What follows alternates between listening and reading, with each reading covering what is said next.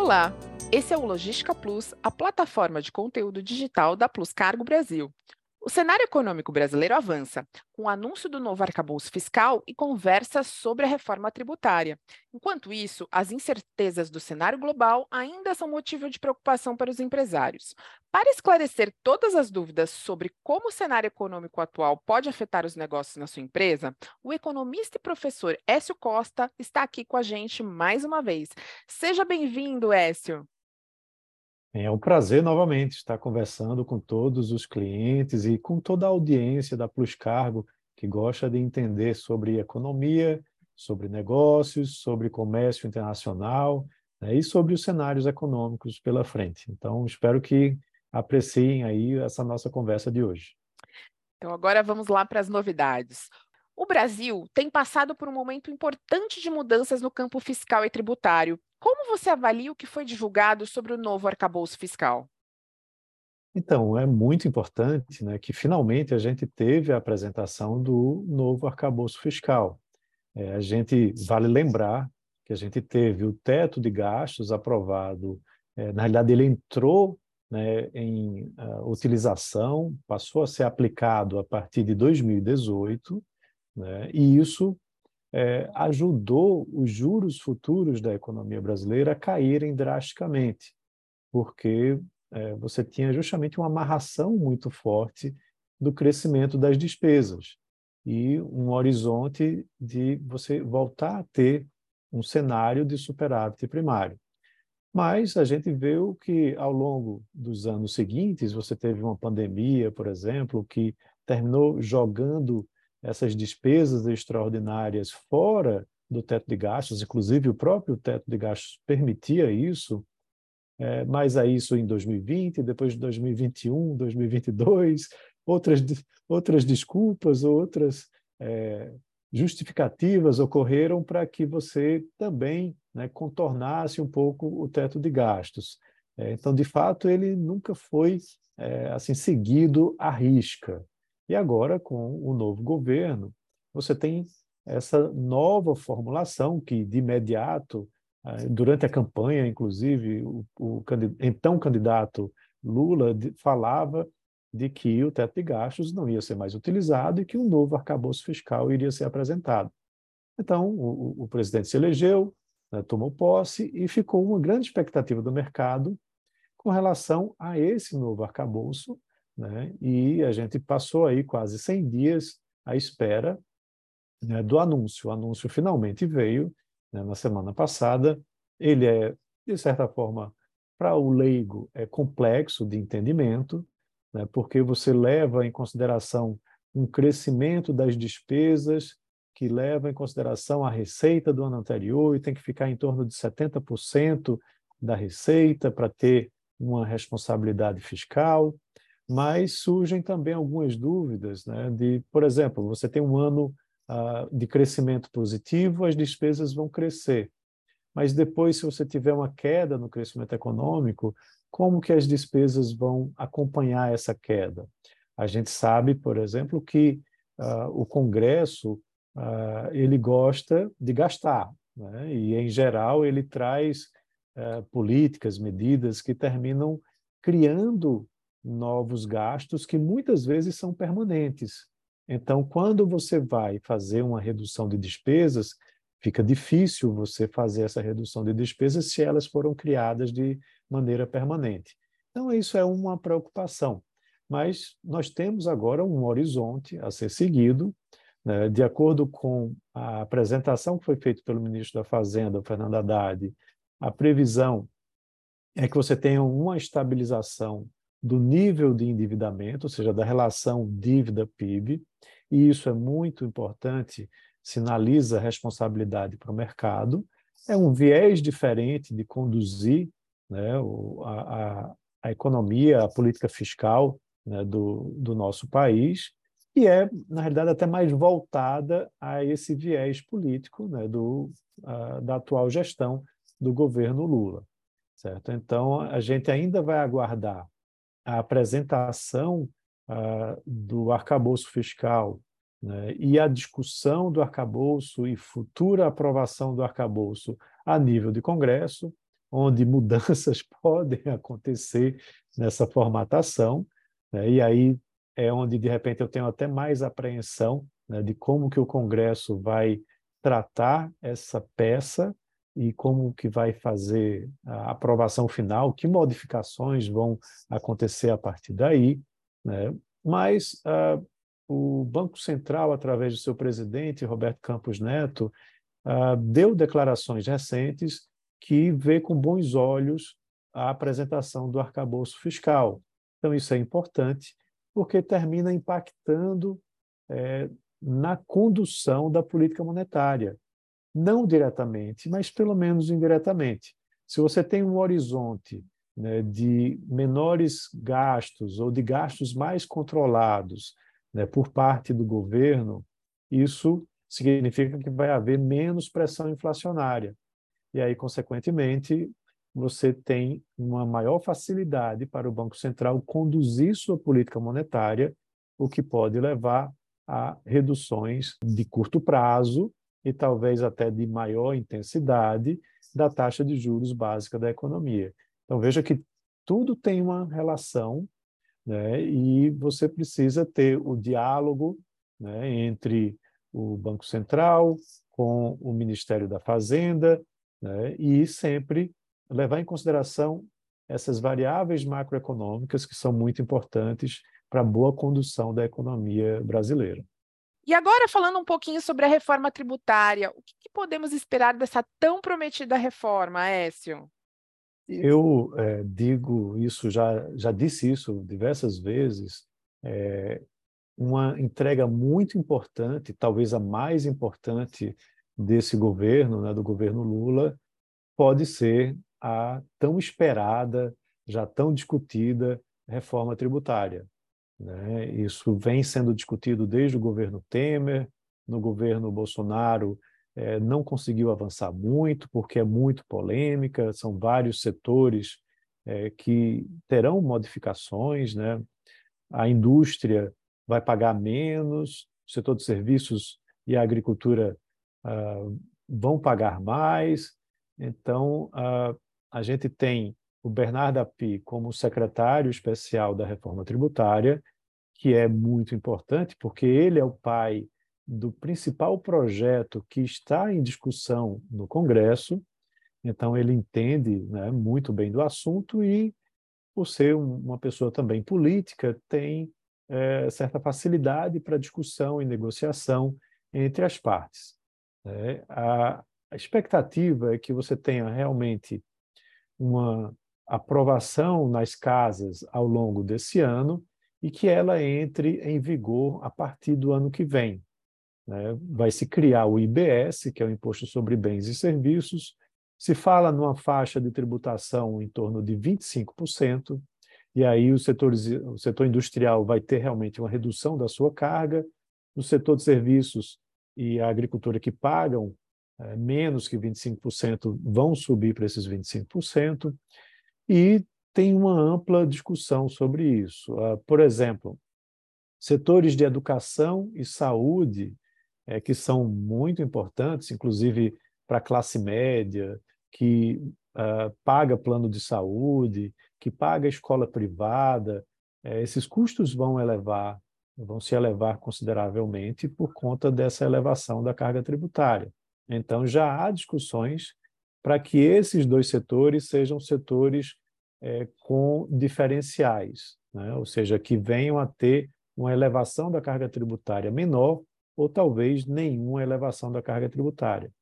Só que aí é onde começam a, a aparecer alguns problemas, porque a ideia é que você tenha um sistema de IVA, né, de valor adicionado, é, muito parecido com o que você tem na Argentina, no Chile, no Peru, diversos vizinhos nossos aqui da América é, do Sul, é, que também existe na União Europeia, onde você uniformiza todos os setores nesse mesmo sistema de valor adicionado, né? ou seja, cada etapa da produção você é, adiciona o um imposto em cima daquela margem de contribuição da agregação de valor. Como a gente sabe o setor de serviços não tem muito isso, porque não compra insumos, na verdade contrata mais mão de obra, então a carga tributária, como eu disse, termina se elevando. É, mas aí quando você começa a, a já implantar um sistema novo, é, um sistema tributário novo, e já traz exceções logo de cara, quando ele deveria ser abrangente, isso pode terminar dando abertura para que novas exceções sejam é, aclamadas como sendo de cunho social, que sejam muito importantes. E aí já viu, né? Aqui no nosso país você termina abrindo mão de muita coisa e pode ser que a reforma tributária perca né, essa característica né, de ser mais simples né, e bastante abrangente, porque esse que é o principal objetivo. Ao você criar um sistema de valor adicionado, você vai diminuir o que é tão conhecido é, e chamado de manicômio tributário. Né? O Brasil tem, é, em termos de regras, normas, classificações, um dos sistemas mais complexos do mundo, inclusive é, em, em, alguns levantamentos, vem em primeiro lugar nos rankings de competitividade internacional é, que o Doing Business, por exemplo, que o Banco Mundial fazia e não faz mais, quando você olhava a parte tributária, o Brasil perdia consideravelmente é, no ranking, né, classificações no ranking. E aí, quando você simplifica, você termina trazendo a competitividade para a economia brasileira. A expectativa é que em 10 anos, após a implantação do IBS, você ganhe algo em torno de 10 pontos percentuais a mais no PIB, né, por conta dessa simplificação.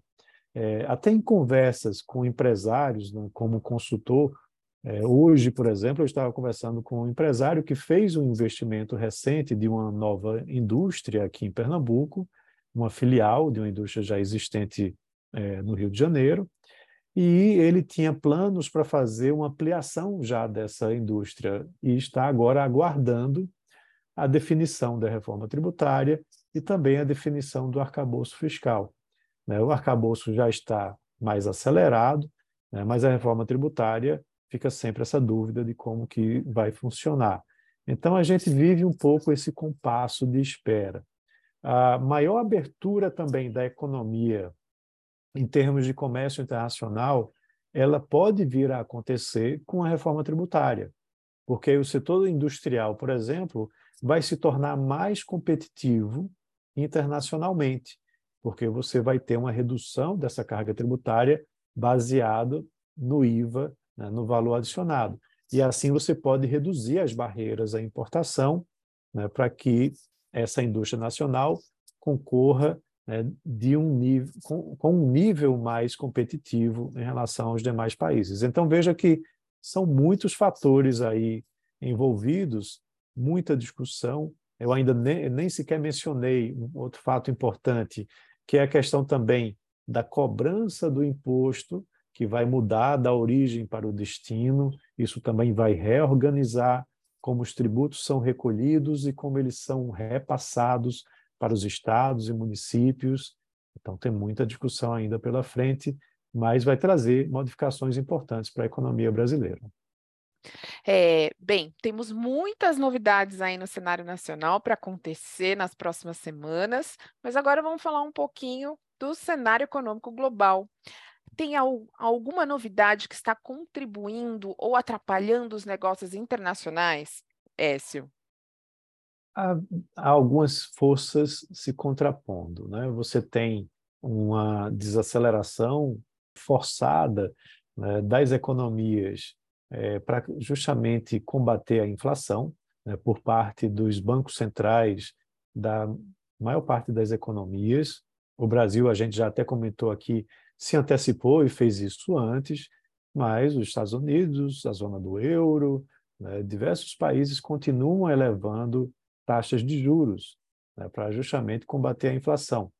A gente teve recentemente o comunicado né, da OPEP+, né, da Organização dos Produtores Exportadores de Petróleo, é, de redução da oferta de petróleo em um milhão de barris dia, e isso empurrou o preço do petróleo para cima. Né? O, pet o petróleo vinha tendo seu preço numa trajetória decadente, né, de queda, por conta justamente da expectativa de desaceleração da economia mundial com o aumento das taxas de juros para combater a inflação. E aí você tem esse movimento que vai alimentar novamente a inflação. É, a meu ver, é um posicionamento, é, de certa forma, é, errado, porque se você contribui para mais inflação, você vai ter um, um período mais prolongado de taxas de juros elevadas, que faz com que o consumo de petróleo caia mais ainda e o preço continua caindo. Então, é, isso deveria ser é, repensado né, por parte né, da OPEP+. Mas esse é um fato importante, né, recente. Além disso, a Organização Mundial do Comércio, a OMC, divulgou um relatório né, do desempenho dos países em 2022 e com, também com perspectivas para 2023. É, alinhado com é, esse discurso que eu já mencionei de desaceleração né, econômica mundial, a OMC também fala que há uma certa perspectiva de redução né, no comércio internacional por conta dessa desaceleração da atividade. É, a China sendo, na realidade, uma grande, é, de repente, um, um, grande player a talvez quebrar esse cenário, né, trazendo uma melhora né, do comércio internacional, já que a perspectiva de crescimento da economia chinesa apresentada esse ano uh, foi melhor né, do que em relação ao ano passado. Então, isso pode ser uma surpresa agradável. É, mas, quando a gente vai olhar, a, a perspectiva é de uma certa desaceleração do preço das commodities, que pode impactar os países exportadores de commodities, né? dentre eles o Brasil, a Argentina né? e nós, outros vizinhos nossos aqui. É, um fato muito importante, interessante, é que quando você vai olhar a China, ela é o maior exportador e importador, aliás, é o segundo maior importador mundial, né? mas é o primeiro maior exportador, com 14,4% de participação no mercado internacional né? em termos de exportações, né? e em termos de importações, 10,6% das importações mundiais. Então a gente tem que acompanhar muito de perto o que está acontecendo lá. E os Estados Unidos reveza com a China. Os Estados Unidos é o segundo maior exportador, com 8,3% da, do market share, e é o primeiro maior importador, com 13,2% né, de participação do mercado em termos de importações. O Brasil, né, ele se encontra na 26ª posição, né, com 1,3% das exportações mundiais e 1,1% das importações mundiais. Ah, em 2022, o Brasil teve um crescimento expressivo das suas exportações, né, um crescimento é, que ajudou bastante né, nas, no, no, nosso recorde, inclusive, do saldo da balança comercial, mas é, outros países também tiveram um bom desempenho na exportação de commodities, principalmente de petróleo, que teve uma valorização muito forte em 2022. Um destaque é a Arábia Saudita, por exemplo, né, que cresceu várias posições nesse ranking. Então, veja que você tem aí vários movimentos né, é, atuando, como eu disse, ao mesmo tempo, alguns positivos, outros negativos, né, e a gente tem que estar observando esses principais players mundiais, né, como que a economia interna deles está desempenhando e o que isso vai impactar aqui no Brasil e também em outros países vizinhos aqui da América do Sul. É, se você acabou de comentar sobre a importância da China para os negócios no Brasil, e você deve ter acompanhado o anúncio do acordo entre os bancos centrais brasileiro e chinês para a conversão direta das moedas dos dois países em operações comerciais. Como você avalia essa nova possibilidade? Pois é, isso é muito interessante a gente analisar, porque, veja, a China é o nosso principal parceiro comercial. tanto das exportações brasileiras como das importações. Essa, esse acordo era um acordo já defendido no governo anterior pelo ministro Paulo Guedes, é, e agora foi formalizado né, com o intuito de é, facilitar o comércio entre os dois países, sem ter que fazer o câmbio cruzado, né, sem você ter que fazer a intermediação via dólar entre as duas moedas. Tá? Então, isso diminui o risco da volatilidade da moeda americana, mas você, aqui como exportador, passa a assumir o risco da volatilidade da moeda chinesa. Então, há também ainda, de certa forma, um risco com relação a isso. Quando a gente vai analisar em termos de, por exemplo, como que isso vai impactar no câmbio aqui da moeda principal, que é o dólar, é, eu tenho certa preocupação com relação a isso, porque vamos imaginar aqui um cenário hipotético onde o exportador brasileiro ele vendia em dólares, né, que eram convertidos lá para a, a, o yuan, né, o renminbi, como queira chamar, a moeda chinesa. Tá? Ele recebia em dólares. E muitos desses exportadores compram insumos que são importados em dólares. Então, ele poderia usar isso, né, ou nem sequer internalizar, né, lá fora mesmo, já fazer essa transação. Tá? Agora, ele vai vender na moeda chinesa, receber essa moeda, convertê-la para o real, para depois convertê-la para o dólar. Ou lá fora converter para o dólar. Aqui dentro, eu acho que isso pode trazer uma certa escassez de dólares. E aí isso pode fazer com que a cotação do dólar termine subindo, né, por conta de você não ter receitas de exportações em dólares, certo? Isso é um exercício que eu venho é, pensando, né, mas, claro, podem ter consequências diretas ou diferentes, a depender também de como os Estados Unidos conduz a sua política monetária. Né?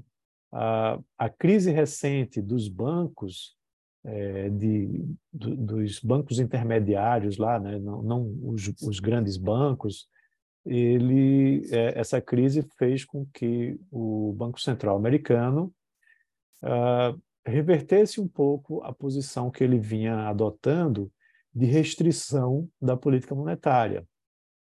Então, isso pode fazer com que eles joguem mais dólares na economia, o que vai derrubar a cotação do dólar. Mas seria um efeito externo que estaria impactando né, nessa cotação. Se a gente olhar exclusivamente aqui no Brasil, é, recentemente, a, a, taxa de câmbio é, está voltando a ficar próximo dos cinco reais ou talvez pode, possa ficar novamente abaixo dos cinco reais, porque nós estamos tendo é, saldos muito importantes né, de balança comercial. O mês de março foi um mês recorde de, de saldo positivo da balança comercial em dólares, né, o que ajuda justamente a cotação do dólar cair.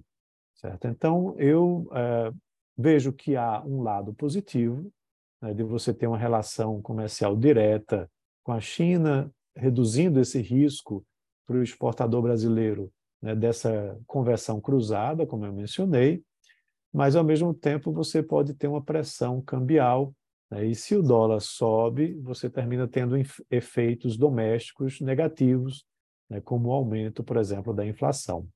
Então veja que, novamente, você tem várias correlações aí, a gente tem que acompanhar né, como que isso vai, como que essas variáveis vão se comportar.